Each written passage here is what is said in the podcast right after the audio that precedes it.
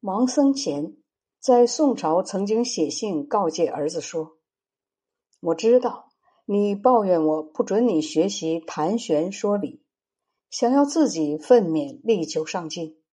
这也许是拿死后盖棺论定来自欺，也许是打算再选择美好的学业。只要能取得值得称赞的成就，也足以安慰一生了。”只是多次听到你的这些说法，并没有见到你实际的作为，让我按照先师孔子说的“听其言，观其行”的话谈点看法。希望这些意见能帮助你不虚度一生。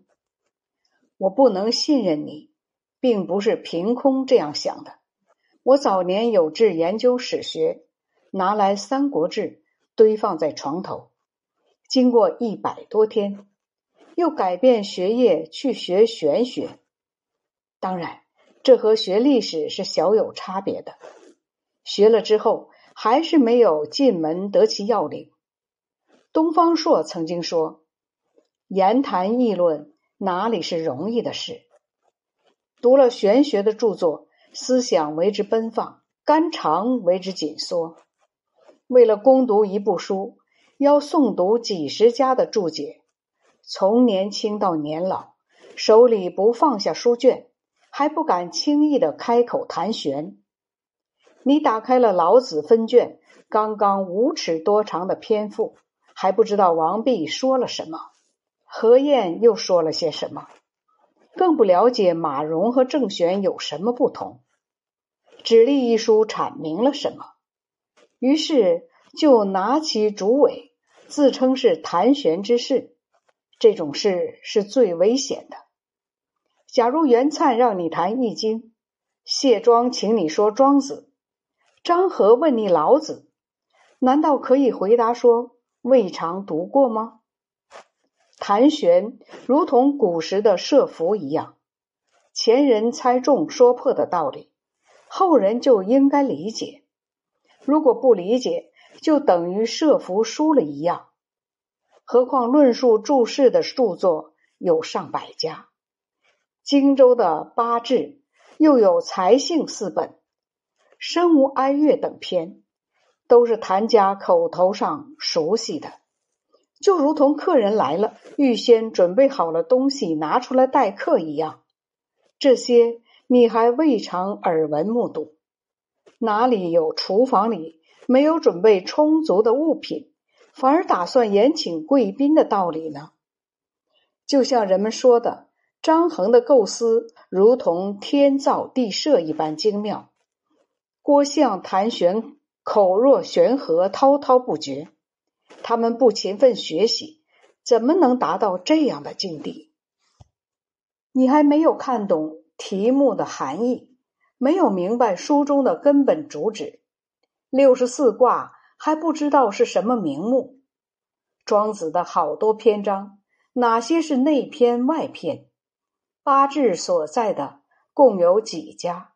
四本的论述以哪一家为好？不懂这些，反而每天去诓人，人们也是不会轻易受你们欺骗的呀。因为我学习的并不好，没有什么可以给你们做榜样的。然而，大顺没有严父，唐尧也没有好儿子，也是各自由自己成长的罢了。你们在私下里议论时，也会说：哪一天不是在学？在天地间可以嬉戏游乐，何苦急忙的给自己找罪受？幸好趁着好时光，直到老年，何必亏待自己？你们只是看到了一个方面。人生不全是这样。假如我的学问像马融、郑玄，也一定很好。要是跟他们差得太远，现在一定很逊色。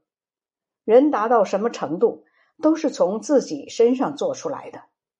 你现在正在壮年，自然应当勤奋几倍，不然就仅仅只能像我一样。人世间这样的事情满眼都是。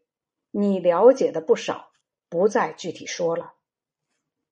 我活在世上，虽然缺乏德性才智，总算在扰攘的人间生活几十年了，所以是一个老人了。别人或许拿我来比量你们呢。我死之后，假如你没有自立的能力，有谁能理解你的事情？有不少人年少时就有好名声，青年时就登上了轻要官职的人，在那时的王氏家门中，优秀的人物就是龙凤，不好的还可以是虎豹。一旦失去家族的庇荫，哪里还谈得上什么龙虎呢？况且我的功德和地位不能给你们带来福音，这正是你们各自应当努力的原因。有的人自身做过朝廷三公的高官，却渺无声息；有的人出身于布衣寒素之家，可倾向却向他去请教；有的人父子贵贱差别极大，兄弟之间的名声也各不相同。这是什么原因呢？只是在于读完了几百卷书的结果呀！我现在后悔已经来不及了。只是想用前车之鉴来告诉后来的人：你年过三十，正该当官任职，再加上有家口的拖累，牵扯你们的身心，难道还能得到放下帷帐、安心读书的青年王郎那样的时光吗？只能在世事中间学习，度过一生。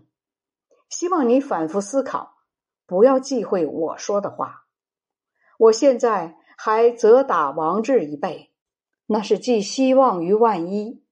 在我没死的时候，盼望你能有所成就的。不知我说的对你们是否有益？我说的对你都是切身的事情，跟我自己还有什么关系呢？死去的人成了鬼，只会喜爱密密的松林。茂盛的柏树，哪里还知道子弟是受诽谤或是受赞誉的事情？为了你有了以上的感触，所以略抒心怀，写了这信。王僧谦列传播讲完毕，到此南齐书精选播讲完毕。下一章播讲梁书、陈书，欢迎到时。收听和订阅。